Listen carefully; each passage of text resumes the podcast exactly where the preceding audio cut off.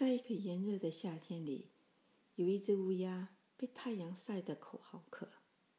乌鸦飞着飞着，忽然发现有一个水瓶就在不远的地方，水瓶里还有水。乌鸦飞到水瓶旁，连忙把嘴伸进水瓶里。可是瓶口太窄了，水又太少，所以乌鸦根本就喝不到水。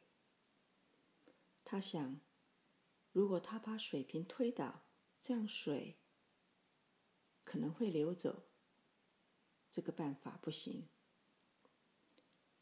后来，乌鸦又换了一个其他的办法。他想，如果我有一些小石头，我就可以把小石头放进水瓶里。就这样，乌鸦一颗一颗的把小石头扔进水瓶里。瓶子里的水慢慢的升高了，最后水升到瓶口，乌鸦终于可以喝到水。他想，真是太棒了。小朋友，在我们的生活中，常常会遇到许多困难，而且每天都有好多事情要解决、要处理。故事里的乌鸦也同样。遇到的困难需要解决问题。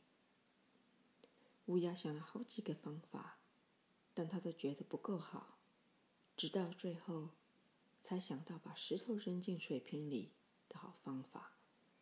所以这个故事告诉我们，在错误中学习、吸取经验，也是一个很好的方式。